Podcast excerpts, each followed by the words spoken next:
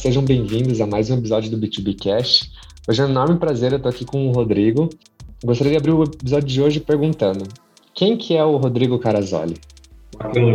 Bom, em primeiro lugar, obrigado pelo convite. Prazer estar aqui para falar de inovação, que a gente vive, né, respira inovação o tempo todo, e que as pessoas que acompanham também o podcast gostam muito de inovação. Bom, é, quem é o Rodrigo Carazoli? Né? Eu sou, sou estatístico, é, tenho aí formação, graduação, mestrado em estatística pela UFMG, é, já fiz vários cursos, né? fiz MBA executivo pelo Cabral, é, vim da área de consultoria, né? trabalhei no antigo INDG, hoje não existe mais, né? Falcão e Instituto Águila, que é, e depois da, da consultoria eu ingressei na, no mercado da indústria, né? E, e comecei a trabalhar, trabalhar 14 anos já na Celamital. Nesses 14 anos já passei por várias áreas, é, já fui gestor da área de planejamento estratégico, já fui é, assistente executivo da, do CEO, é, trabalhei com o programa Seis Sigma em plantas nos Estados Unidos também, e desde 2018 foi no desafio da inovação, inovação aberta principalmente, né? É, com vários desafios que a gente vai discutir, vai conversar aqui um pouco disso, mas do ponto de vista profissional, o Rodrigo é isso, né? Do ponto de vista pessoal, sou pai de três, três filhos, três meninos, meu mais velho está até no Unicamp, é, fazendo física no Unicamp, está no segundo período agora, e tem mais dois mais novos também que estão aí estudando, e isso aí me define um pouco, cara. Que legal. Olha, já gravei muito episódio com muitos profissionais. Esse é o primeiro que eu gravo com um estatístico que, que trabalha com inovação. Esse é uma, uma junção interessante essa, né, Rodrigo?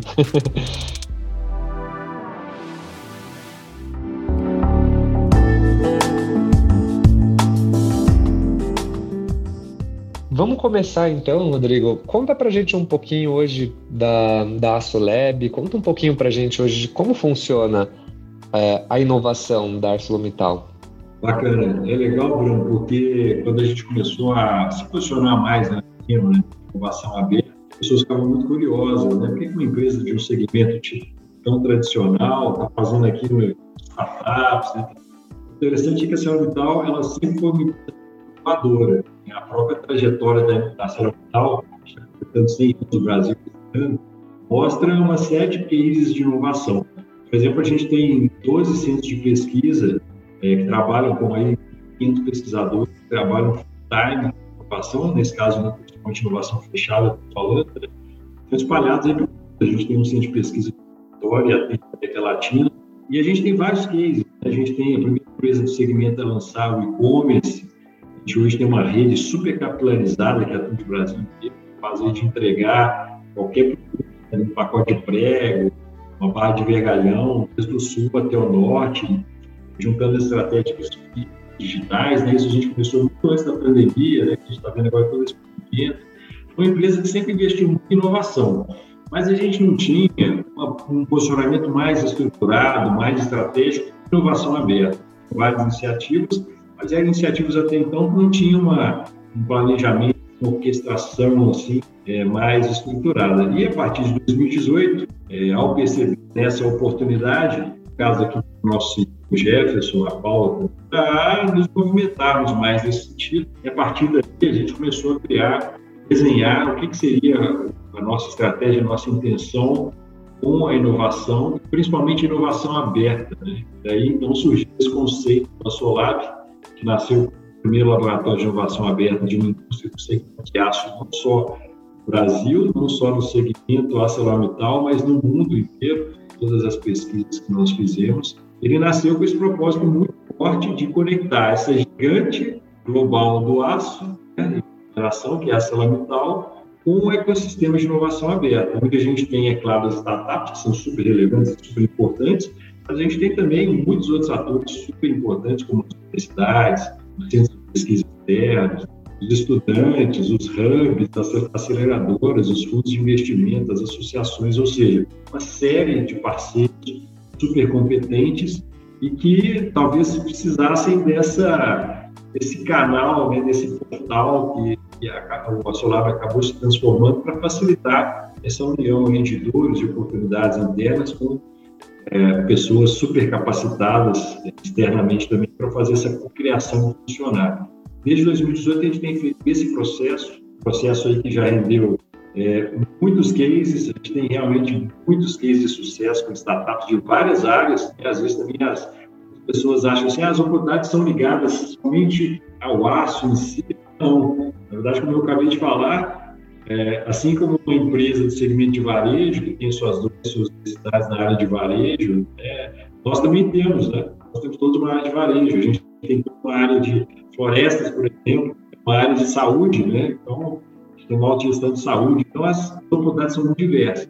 Quando a gente realmente se abriu para o ecossistema, a gente viu o quanto o ecossistema realmente estava interessado em criar essas soluções com a solução e incrível, né? Realmente um processo para nós foi fantástico.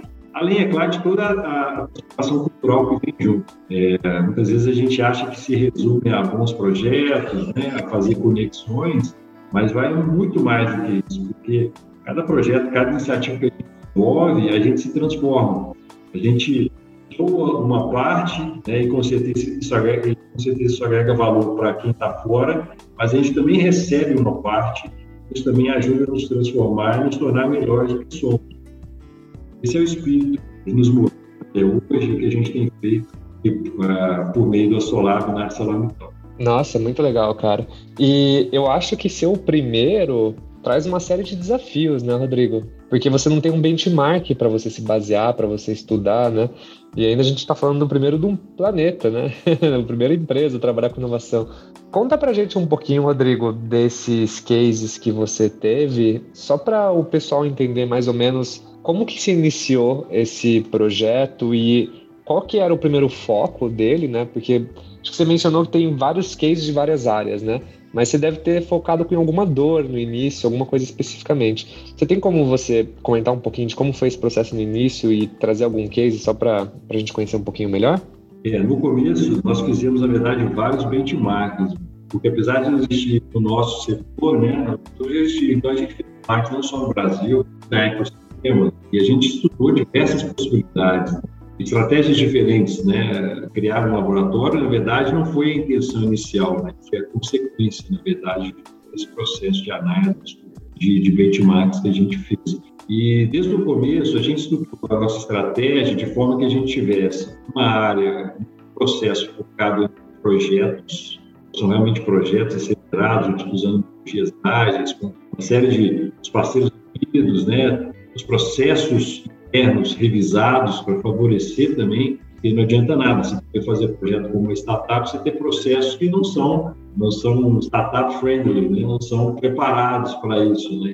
Fazer uma série de adaptações internas, de funções junto com as áreas da saúde mental em relação aos nossos processos, não no sentido de torná-los mais frágeis, mas sim torná-los mais adaptados a uma nova situação. Então, era uma empresa que até então estava acostumada a lidar determinado perfil forte de parceiros e que, a partir de um certo momento, começou a se relacionar mais parceiros que você não tinha necessariamente ali uma relação de fornecimento ou criação que traz um olhar completamente diferente né? na construção dessa solução.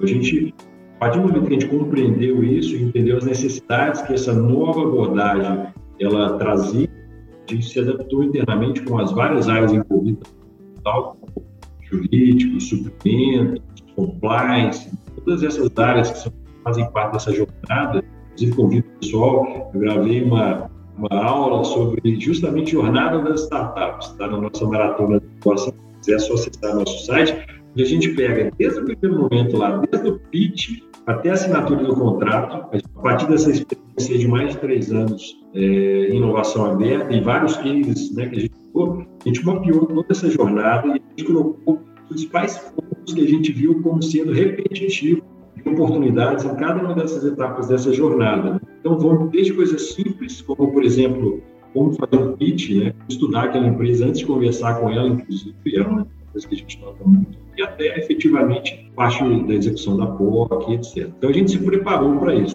Dessa jornada, a gente se preparou para tornar essa jornada eficiente E a gente foi aprendendo com os erros, né? A partir do momento que a gente executava uma POC, a gente via uma oportunidade, a gente voltava e revisava os nossos processos junto com as áreas, a gente foi melhorando isso, né? Hoje, eu diria que não é um processo perfeito, é claro, tem margem para melhorar, é muito melhor do que aquela primeira versão que a gente começou lá bastante.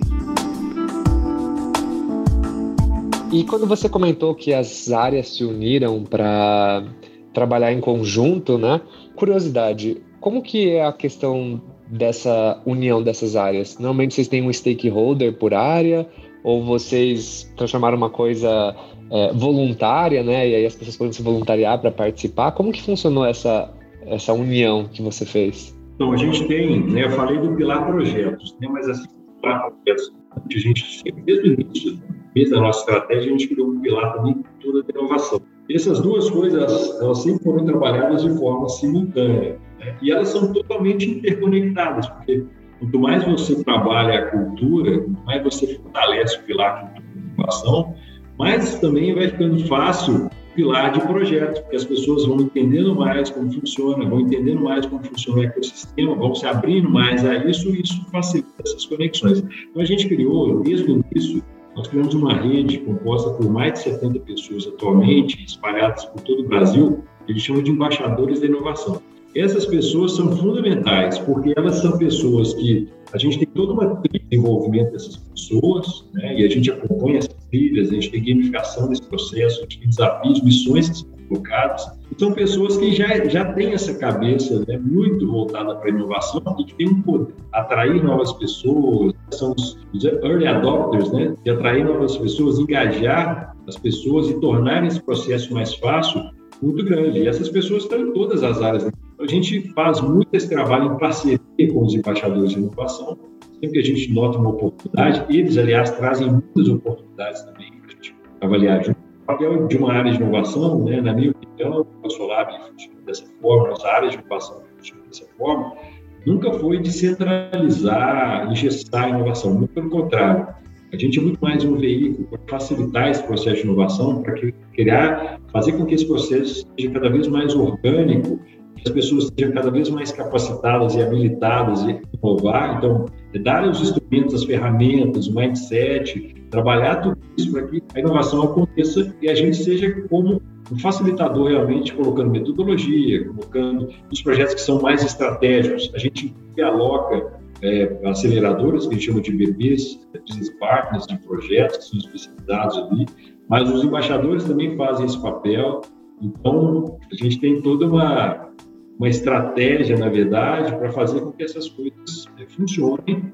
É, lembrando que né, toda empresa tem, é, e é muito importante respeitar a ambidestria, ou seja, a gente tem a empresa como ela é hoje, que funciona de forma extremamente com boa performance, bons resultados, né? É, e é extremamente importante funcionar bem dessa forma. Mas, ao mesmo tempo, a gente tem no outro lado, né? E esses dois lados que trabalhar de forma pacífica, é, o lado que vai pensar a inovação, vai arriscar, que vai trazer coisas que podem ali não dar certo, né? E essas, esses dois lados, né? Essa, esse conceito da esses dois lados trabalhar juntos. Então, os embaixadores, eles fazem muito bem que são pessoas voluntárias, pessoas das áreas espalhadas no Brasil, que ajudam a fazer essas conexões e ajudam a fazer com que as oportunidades sejam de fato capturadas. Então, esse é, um, uma das estratégias que a gente utiliza muito desde o início, é o pilar da, da cultura da inovação, junto com o pilar dos projetos e junto também com outros pilares. Por exemplo, a gente sempre trabalhou o processo de comunicação. Né? O processo de comunicação, às vezes, é meio que em segundo plano, né? mas é extremamente importante. Não o processo de comunicação como marketing vazio, que esse gera resultado, é sustentável, mas o projeto, o processo de comunicação que gera engajamento, que gera motivação, que faz com que as pessoas queiram se juntar, a fazer parte dos programas, das iniciativas. É, isso funciona tanto para dentro da empresa, com os empregados, mas funciona também para fora, porque eu posso engajar startups, né? posso engajar pessoas que estão no ecossistema para que se juntem à, ArcelorMittal e que façam esse, esse processo todo acontecer. Né? Então, a gente também sempre trabalhou em paralelo o processo de comunicação. Para quem acompanha nossas mídias sociais né, da, do Assolab, sabe que a gente coloca muitos conteúdos que são importantes para o desenvolvimento das startups, para as pessoas que se interessam, os profissionais que trabalham na área de inovação. Então, a gente está sempre trabalhando em prol do ecossistema, porque a gente acredita muito tudo que a gente faz volta. Então, a gente trabalha muito não só como empresa, mas as pessoas que da inovação se dedicam até pessoalmente também, mentorando startups, estudando processos aí para que seja cada vez mais forte, isso com certeza volta é, para a empresa também. Tá? Legal. Está conectado com o propósito também. Isso eu acho que é extremamente importante. É, se não mais importante, né? Porque eu acho que isso, no final do dia, é o que mais pesa na balança, é esse propósito.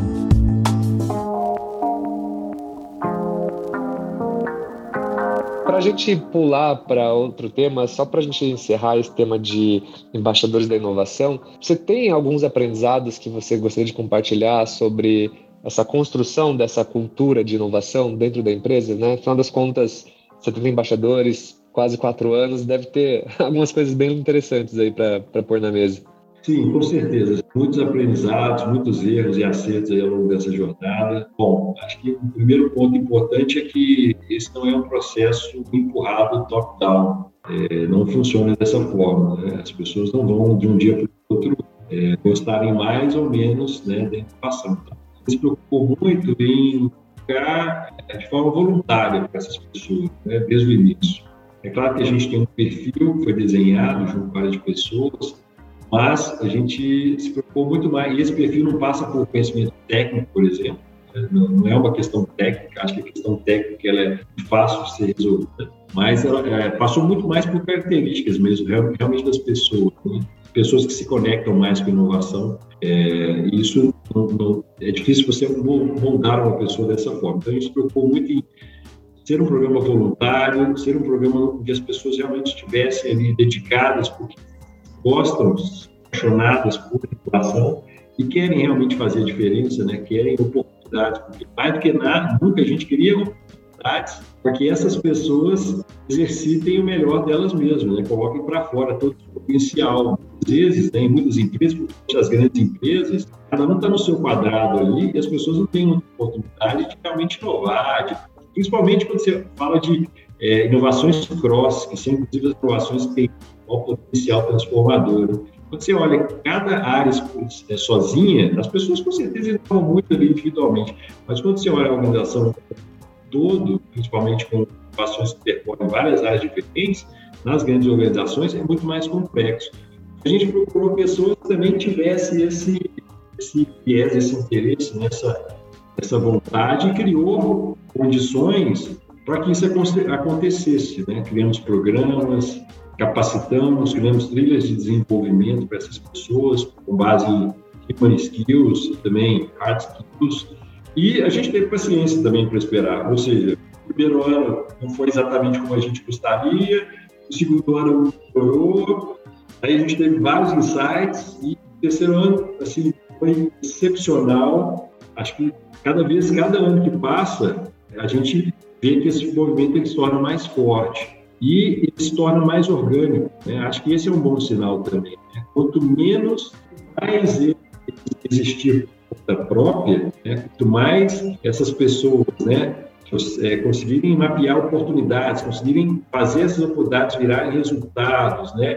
É, isso é sinal que a coisa está fluindo bem. Quanto mais você tiver que motivar, né, é, é, ficar o tempo todo ali de olho para o negócio não morrer, é sinal que ainda não está maduro o suficiente. E outra coisa que eu falaria é o seguinte: esse é um processo que nunca acaba, Bruno.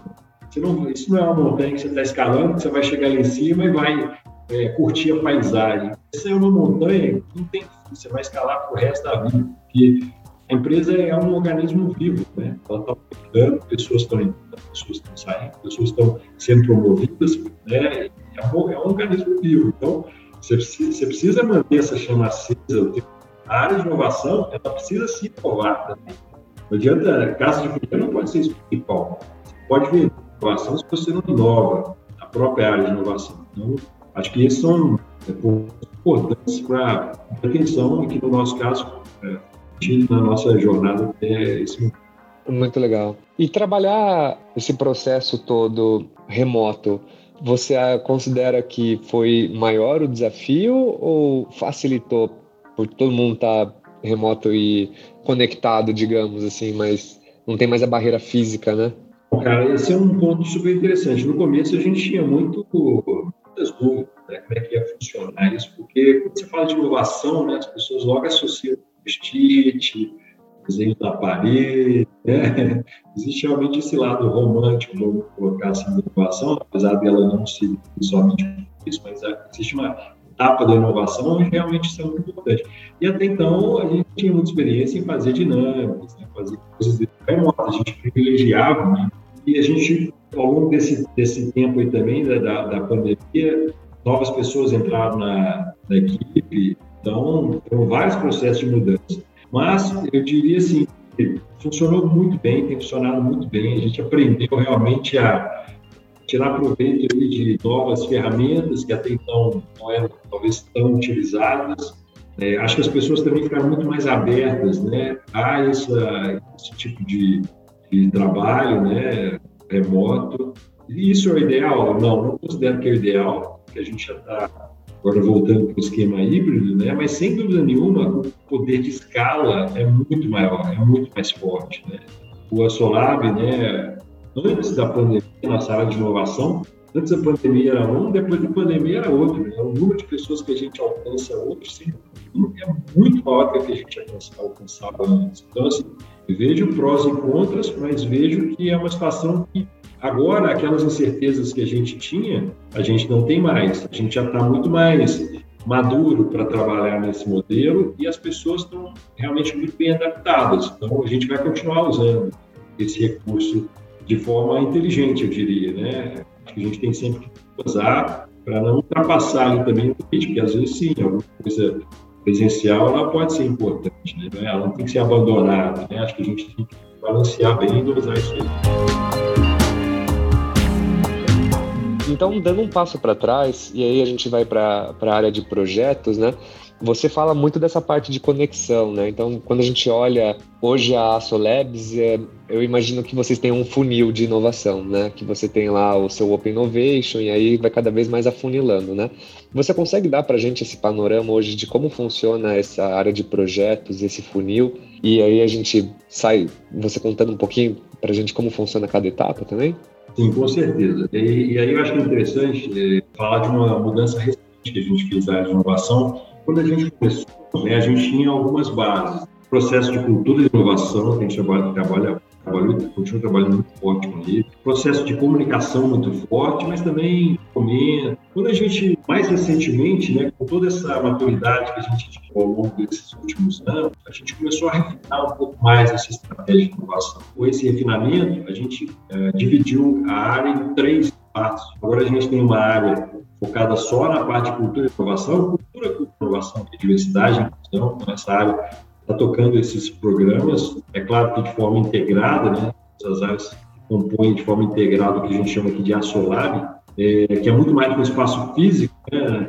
um espaço físico que vai transformar em, pelo contrário, mas é o sim, formada por sim, né? O Asolab é esse quesito da transformação, da inovação. É um outro é, área que nós criamos com essa mudança na nossa, nossa reorganização foi uma área de inovação com foco em Horizonte, horizonte 1. É, claro, essa, essa, esses approaches, né, Horizonte 1, 2 e 3, inovação, quem quiser dar uma pulgada aí, como se diz, né, vai encontrar, é uma, um approach desenvolvido pela McKinsey lá no início da década de 2000, mas que continua sendo utilizado, né, e é extremamente importante, na verdade, ele organiza a inovação em horizontes. Né? O horizonte 1 é aquele que está mais próximo do presente, ou seja, inovações que estão é, muito focadas naquilo que já existe hoje, o horizonte 2 e 3 estão um pouco mais distantes, o horizonte 2 ainda com o pé próximo ao que existe hoje, mas visando aí talvez os mercados, mercados adjacentes que têm é, a ver com as competências ou que a empresa já faz hoje, mas não é exatamente igual. O horizonte 3 está mais distante, né?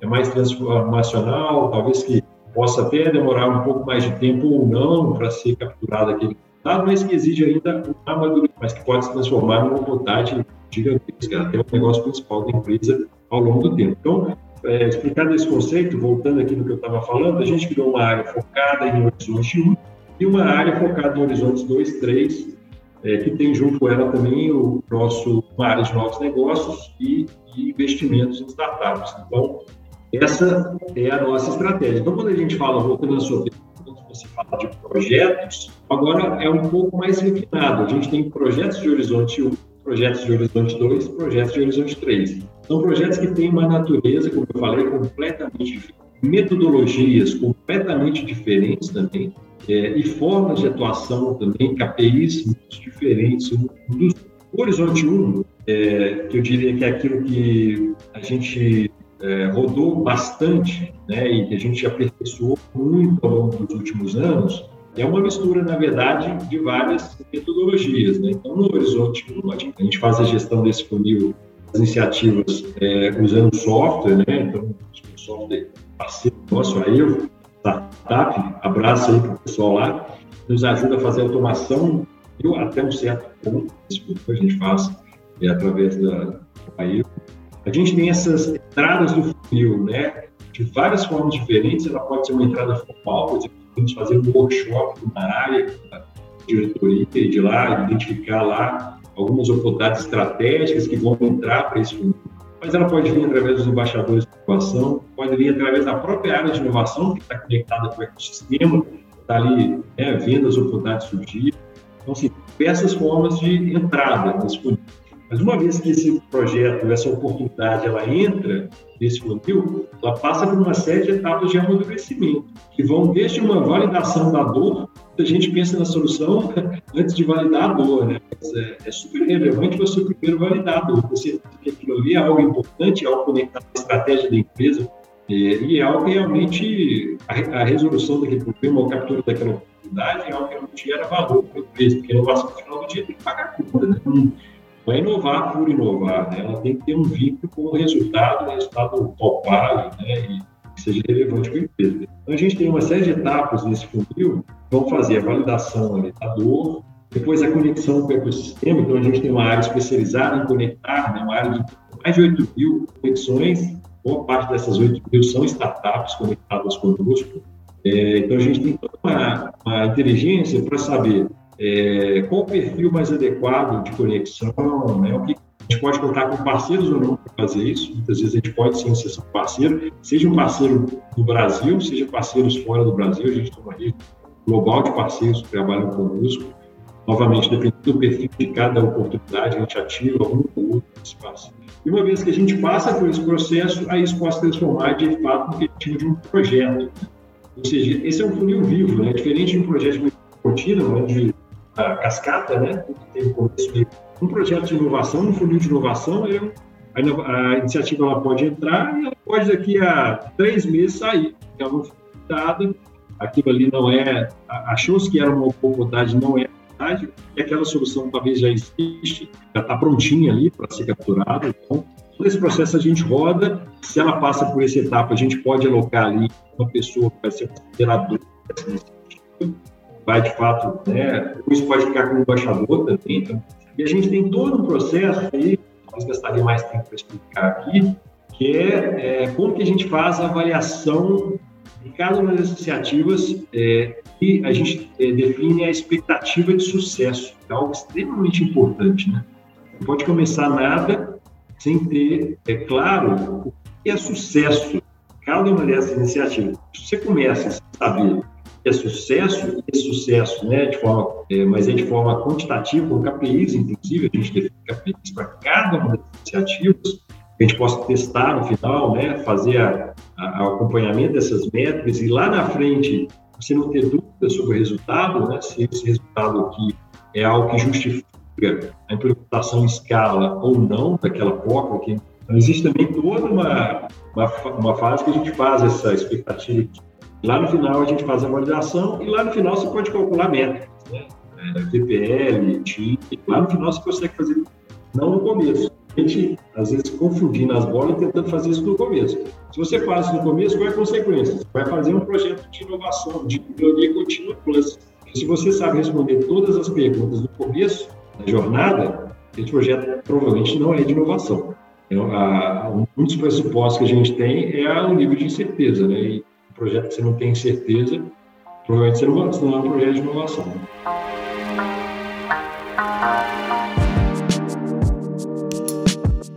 quando um projeto ele é feito todas essas etapas e ele é considerado um projeto de sucesso e as KPIs são super bacanas e você atingiu aonde você queria chegar, né? Ou foi uma redução de custo ou um aumento de faturamento. Qual que é a próxima etapa desse projeto dentro da Solabs? A próxima etapa, na verdade, tem mais de uma opção de próxima etapa. Né? Mas se a gente está fazendo uma POC, talvez com um de empregados, né, uma área específica etc., o próximo passo pode ser estender isso para a empresa. Né? Pode ser estender isso para. A gente estava fazendo uma região específica, pode ser para todas as regiões. Estava fazendo uma unidade, isso varia muito conforme cada caso. É, mas, em geral, a gente sempre trabalha assim, né? Começar pequeno, testar pequeno, se falhar, falhar pequeno, para depois fazer os investimentos maiores, né? comprar os equipamentos, muitas vezes tem equipamentos relacionados. Né? A gente nunca faz esse, esse tipo de investimento logo de cara, né? Primeiro a gente testa. E esse teste varia também, porque se você, a gente já teve vários casos aqui onde a gente começou com a startup na fase de ideação. Quando você começa com uma startup na fase de ideação, você tem uma jornada muito mais longa ali. Tem investimento, por exemplo, na fase de testes laboratoriais, né? depois você vai aumentando até chegar numa escala industrial, C4, você faz implementar. Se você começa já com uma startup que tem um produto validado, que está rodando já em empresas, esse caminho é um pouco mais ele não, ele continua sendo complexo porque tem realidades que são diferentes, né? E a, empresa vai querer testar na realidade dela. E a startup nunca vai fazer isso sozinha. Né? Dificilmente você vai encontrar uma startup, e eu acho que isso nem é aconselhável. Né? Você fala assim, olha, está aqui o problema, então três meses você volta aqui com o né? Pelo menos com a gente, isso não acontece. As situações variam, mas em geral pode ser isso, né? Cara, você pode contar pra gente? Eu vou pular um pouquinho o horizonte 2 e 3, né, do médio e do longo prazo, mas eu queria entender um pouquinho esse da de novos negócios e investimento em startups. Então, como que funciona essa etapa dentro da sua empresa hoje? A gente acabou de lançar um fundo de investimento em startup chamado Solar Ventures, ele foi anunciado em maio desse ano pelo nosso CEO. Inclusive, anunciou já em agosto a nossa vestida com uma Consultec chamada Agile, uma Consultec que tem uma plataforma que ajuda no planejamento e gestão de obras. É bem interessante porque, além da plataforma em si, né, além da parte de software, também o hardware que traz o conceito 4.0 para o canteiro de obra, facilitando lá a tomada de dados, a coleta de dados e a tomada de decisão. Então, esse é um. Mas dentro do Solar Ventures, a gente tem uma tese de investimento. Essa tese, inclusive, para quem quiser ter mais detalhes, está no nosso site. É, essa tese é um guia é, do tipo, né, das verticais e do, do, do, tipo de startup, né, do, que faz que essa startup está na jornada que a gente está buscando. Então, são, por exemplo, posso falar, exemplo, startups na área de, falei, falamos há pouco da parte de varejo, né? startups que atuam na, área de varejo, por exemplo, são startups que a gente tem startups que atuam na área de logística, né, na área de construção, como esse primeiro investimento que nós fizemos, startups que é, tenham propostas que tragam ganhos relacionados à produtividade, à redução de custos, de processos também, a sustentabilidade, eficiência ambiental, temos muito interesse também. Então, a tese é ampla, ela está publicada, a gente está buscando startups ali que estão ah, em fase C, Série A, então, pelo menos como investimento sozinho, como com investimento, é claro que pode ser outras séries mais avançadas, mas com investimento sozinho, a gente está localizado ali é, Série A. É, são cheques que vão variar aí, né, sozinhos, de 1 bilhão até 10 milhões, talvez mais, com também, uns 15 milhões. E é um fundo que está aberto à, à captação nesse momento. Né? A gente está com o segundo investimento bem avançado já, mas a gente tem objetivos de, nos próximos quatro anos, investir até 15 startups nesse primeiro fundo, a gente está buscando. E eu acho que o mais legal falar, Bruno, é que a questão não é só colocar o dinheiro, tá? Se a disputa for pelo cheque, eu te diria que a gente não vai querer entrar para disputar o cheque. Nosso grande interesse, na verdade, é a parceria, que a gente veja que tem a mesma visão de futuro, né? ou seja, que tem a mesma propósito, né? como o caso da Agile, por exemplo, né? o que nos une a Agile? O propósito de transformação da construção civil de levar mais produtividade, o conceito da industrialização do tanto de obra. Essa é uma bandeira que a Salão sempre, sempre teve. E a Agile também já tinha essa bandeira. Então, quando a gente conheceu os empreendedores, é, foi meio que ali uma atração natural. Né? Então, a gente busca muitas startups que também são de futuro, têm alinhamento de propósito muito grande, e onde a gente note que a ArcelorMittal tem a capacidade de gerar valor para essa startup também. E esse gerar valor pode ser no sentido amplo, né? gerar valor de aportar uma expertise que a startup não tem, facilitar uma entrada no mercado com todo o tamanho né, e, a capacidade que essa o funcionamento que essa já tem, ajudar em áreas específicas que nós somos bons, né, e talvez a startup ainda, não seja.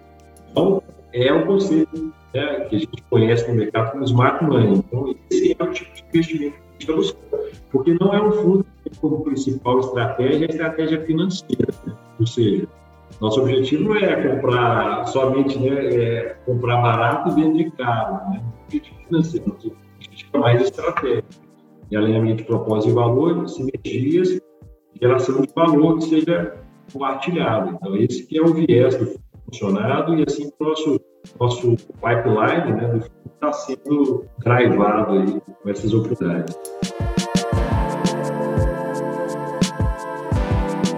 Constituindo essa área de projeto, quais são as grandes lições que você aprendeu nesse caminho que você poderia compartilhar com a gente? Conta pra gente o que, você aprendeu um pouquinho nesses três anos. Ah, bom, falando de uma forma geral, né? É, nada inovação é muito fácil. Eu acho que tem um lado da inovação que é um lado muito romântico, que é um lado legal. É, eu acho que é bem legal e que motiva muita gente, mas você não pode ficar só nesse lado, né? Nesse lado criativo, geração de ideias. Você tem que ter a capacidade de tirar essas ideias do papel colocá-las em prática, gerando resultados, gerando valor para a empresa, né? Eu acredito que nenhuma iniciativa de inovação ela se sustente a longo prazo se ela não tiver sucesso. Né? E o sucesso pode ser de forma diferente para cada empresa. Mas, em geral, dos fatores de sucesso, sem dúvida nenhuma, é a rentabilidade, é a questão financeira ali. Né? Então, é, acho que inovação, né, nada vem fácil. Porque muitas vezes a inovação até começa de cima para baixo, mas se não tiver o apoio de baixo para cima, da média de gerência, ela não. Você vai precisar do apoio dessas pessoas. Se essas pessoas se engajarem, se essas pessoas não investirem em caminho, é, essa iniciativa dificilmente dar resultado ou, ou é, até de uma forma diferente, você dá um resultado, é fácil. Você repetir esse processo, né, torná-lo orgânico, repetível, escalável, igualzinho uma startup, né? Uma inovação que tem muita, nesse ponto parece muito uma, uma startup. Ela precisa ser repetível e escalável nos processos que ela atua. Né? E para isso vai precisar de gente, vai precisar de participação das áreas, né? Não é uma a área de inovação, não pode ser uma, ela não pode querer ser protagonista de tudo, né? Ela tem que pelo contrário, né? nosso papel muitas vezes aqui é colocar a bola no gol para que a área vá lá e faça o gol. E a gente adora fazer. O importante é que o time está ganhando, né? A gente tem espírito de time, colaboração. Então, acho que isso também é muito importante, né? O gestor de inovação que quer ter o um protagonismo, né? Que quer... Geralmente é, é complicado. Entendeu? Uma hora ou outra, essas iniciativas elas vão dar certo e aí vão começar a surgir as pessoas que falam, olha, está dando certo, será que vale a pena continuar ou não? Né? Então, acho que essa questão de participação das pessoas, protagonismo das áreas, né? trabalhar a cultura de inovação em todos os níveis, é, trazer pessoas de fora da empresa também para falar, acho extremamente importante. É, acho que isso vai ajudando a formar essa massa crítica, que é base para tudo. É, pode ser para você dar um fundo de investimento, como no nosso caso aqui, mas pode ser base para alguma iniciativa mais específica, algum projeto também. Trabalhar essa base dá trabalho, que é cansativo, demora tempo, você tem que dedicar muito esforço, muitas pessoas, né? É fundamental. Eu vejo assim como fundamental. Não adianta você ter metodologia técnica, os problemas certos, ter encontrado uma startup fantástica para resolver, porque no final do dia, tudo desagam no mesmo ponto. A inovação é feita por pessoas e para pessoas. Ela não é feita por robôs, Não é a tecnologia que vai drivar aquele resultado, são as pessoas. Se as pessoas não quiserem usar a tecnologia, por melhor que ela possa parecer mais eficiente, mais interessante, aquilo não vai dar resultado. Né? Não é só questão de vamos colocar dinheiro um sistema fantástico o resultado vai vir. Não acontece dessa forma matemática. Assim. Então, de uma forma geral, eu vejo que esse, esse, um dos fatores de sucesso, sem dúvida nenhuma, é essa capacidade de engajamento, motivação das pessoas e manter essa chama acesa, né, Bruno? É um trabalho, como eu falei, constante. Você tem que manter a chama acesa o tempo todo. Se bobear, essa chama vai ser apagada, porque tem uma coisa que se chama rotina. A rotina nos consome, né? Todos nós. Você, você não pode descuidar da rotina, né? Mas, ao mesmo tempo, se você não estiver atento à, à inovação, à coisa que não são da, da rotina, uma coisa vai matar a outra e o resultado não vai ser bom. Né? Pode não ser no curto prazo, mas no médio e longo prazo eu tenho certeza que não vai ser bom. Como que você vê o futuro hoje da Astrolabs, assim, na sua visão dos próximos três, cinco anos? Como que você enxerga que vai estar a estrutura? Então, como eu falei, a gente acabou de fazer essa reestruturação e a gente vai agora investir pesado ali nessas né, três áreas que estão trabalhando né, com a nossa inovação. É claro, a gente, estou falando aqui das três áreas com foco em inovação aberta, mas como eu falei, a gente tem ainda toda a estrutura, né, os nossos centros de pesquisa, as nossas áreas, também tem áreas de inovação, a engenharia e inovação. Então, a gente tem várias áreas de inovação que elas trabalham de forma é, conjuntamente, né? Mas eu vejo assim, o caminho dos próximos anos, sendo os investimentos vão ter um papel cada vez mais relevante. Eu não estou falando nem só da ArcelorMittal, né, nosso papel aqui, mas basta ver os custos do mercado, né? Como que os estão sendo, não só fora do Brasil, falando até no Brasil, né? se você pegar os dados recentes, você vai ver que esse ano a gente bateu recordes de startups, ah, não só investimentos de uma forma geral, mas se você der um zoom em CVCs, bateu recorde também de todos os é, de dinheiro aplicado, ainda nem terminou, e novos dias com certeza ainda vão surgir esse ano. Então, assim, eu vejo que esse é o caminho, sabe? É, não diria que é o caminho da empresa que está pensando né, em fazer inovação aberta, principalmente. Eu diria que é o caminho que ela deveria começar, que, na minha opinião, exige um nível de maturidade maior, de conhecimento do ecossistema, ou seja, toda essa jornada que nos trouxe até aqui foi extremamente importante para esse passo que nós demos esse ano, no fundo, mas eu vejo que é um passo super relevante. Então, vejo muito a questão do fundo aqui para a gente, a questão de novos negócios também, novos negócios inovadores, é algo, é algo que exige habilidades diferentes. Geralmente, as empresas, né, você não tem muito empreendedor, né? O perfil do empreendedor geralmente tem empresas próprias, né? A pessoa que está lá tocando a empresa é uma startup, etc. Mas para que as empresas possam se transformar também no sentido de serem é, criadoras seriais de novos negócios, ela tem que ser capaz também de atrair isso. Vejo que esse também é um dos caminhos nossos é, para os próximos anos, a gente cada vez mais investir nessa em novos negócios, na capacidade de geração de novos negócios, nessa esteira, né, como a gente chama, de geração de novos negócios, a partir de ideias internas, ideias externas que possam ser criadas transformar em empresas de fato. Então, acho que esse é o caminho, um desafio grande, mas que a gente está trabalhando aqui, corpo e alma, para fazer isso cada vez mais se consolidar e, e se uma grande fonte de resultados para a Nacional e para todos os parceiros que vão estar conosco nessa jornada. Esses dias gravei um episódio também com o pessoal do iFood, com o Gurgel, e ele falou, acho que mais ou menos essa linha de raciocínio que você colocou na mesa, a questão de que dos empreendedores, né, de como faz falta às vezes você ter essa mentalidade e o que eles vêm fazendo no iFood nesse ponto é que eles criaram alguns laboratórios para incentivar os funcionários a levarem ideias lá e as ideias que se destacam internamente, o iFood investe para que os funcionários construam uma empresa dentro da empresa, sabe? E, querendo ou não, acho que é uma forma super criativa de fomentar também a, a construção é, tanto da cultura né, do negócio, como também desses novos talentos dentro da empresa que às vezes estão escondidos ali que a empresa não sabia, sabe? É, você tem alguma dica que você gostaria de deixar para o pessoal, alguma leitura, alguma recomendação também?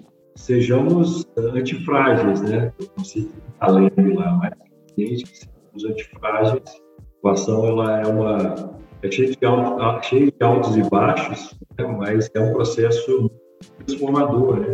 Comparar é, o Rodrigo, né, de começo dessa jornada, de agora, eu estou completamente diferente. Que eu aprendi nesses últimos três anos e pouco aí que eu, eu tenho me dedicado mais à inovação, realmente tem sido muito, é, muito gratificante para mim, né? E um ponto super importante também que eu costumo falar é essa, esse, as áreas de inovação, você não tem ainda né, no mercado, agora começa a surgir alguma coisa, mas você não tem ainda o profissional com formação em inovação. Você tem as pessoas de áreas diferentes que gostam de inovação, têm um perfil mais inovador e que acabam sendo alocados ali nas áreas de inovação para trabalhar com esse assunto das empresas. Né? Mas, assim, da mesma forma que você não coloca um CFO que não sabe de finanças, né?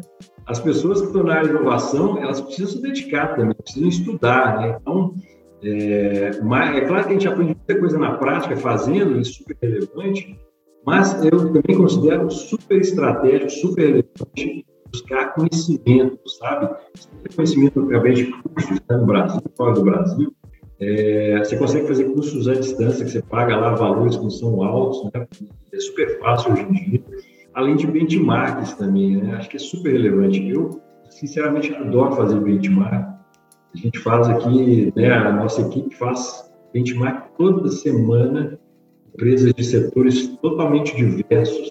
E é super legal como a gente aprende coisas novas, né? Como a gente consegue, às vezes, levar uma oportunidade que a pessoa, que possa fazer um ciclo para a pessoa e como que a gente também absorve coisas novas. Então, acho que esse também é um convite que eu faço, interessante, as pessoas elas estejam abertas, né? A, área de inovação aberta, então que elas se abram também para buscar esse conhecimento, seja conhecimento teórico, seja conhecimento prático, fazendo e aprendendo com quem já fez ou está um pouco mais adiantado. Acho que a gente nunca pode perder isso. É um processo muito importante e transformador. De livro, cara, tem. É, a gente lê, né? Eu, o cara costuma ler mais de um livro ao mesmo tempo ler livro, leio muita coisa da área, é, mas leio também muita coisa que não tem nada a ver com a área, né? Tem alguns hobbies recentes. Assim que a inovação funciona, né, Rodrigo? A gente tem que sair Exatamente. da... pensar fora da caixa. É, porque é outro ponto que eu acho interessante também, né? O perfil da, da pessoa que trabalha em inovação é muito mais um perfil generalista do que um perfil especialista. Porque você tem que ser uma pessoa capaz de transitar sobre diferentes assuntos, diferentes áreas. Vezes você não vai ser o cara mais sábio de um determinado assunto na mesa, mas você é capaz de compreender o que está sendo falado, se posicionar, dar ideias. Nesse sentido, eu leio de tudo, leio de coisas relacionadas à medicina, genética, tecnologia, né, novos modelos de negócio, é, tanto no Brasil quanto lá fora. Né? Talvez um livro que eu possa, que eu possa indicar, não sei se é a Revolução das Plataformas, se não me engano, é, não sei se você conhece, não sei se o pessoal que está. Talvez o nome não seja exatamente esse, tá? Mas se colocar lá Revolução das Plataformas, vai ser. Acho que esse livro foi, que foi publicado no Brasil pela HSM. Um livro extremamente interessante, traz um conceito revolucionário, que é o conceito das plataformas, né? Extremamente aplicado por várias empresas hoje em dia de sucesso, Apple, Amazon, todas elas utilizam. É um livro realmente que é, me traz muitos insights interessantes, sabe? Rodrigo, olha, só tenho a te agradecer. Muito obrigado pelo seu tempo. É, aprendi muito com você nesse episódio. Espero que os nossos ouvintes também tenham aprendido. E foi um enorme prazer, cara. Muito obrigado. Estou super curioso. Daqui a alguns meses ou anos eu vou bater na sua porta de novo para a gente fazer mais uma rodada e a gente ver como que, como que foram esses aprendizados aí, né, cara? Porque realmente, assim, é, são desafios grandes, né? E, e a forma que você contextualizou tudo quando você olha assim, né, o, o, panorama, o big picture parece relativamente simples, né? Cada coisinha na sua caixinha, mas construir o esqueleto e a estrutura de todas essas caixinhas e se conectar com tudo e ainda pôr uma é, a, a, e conectar tudo isso com pessoas e as pessoas engajadas é um processo muito difícil, né? Muito difícil. Muito obrigado, viu? É um prazer conversar.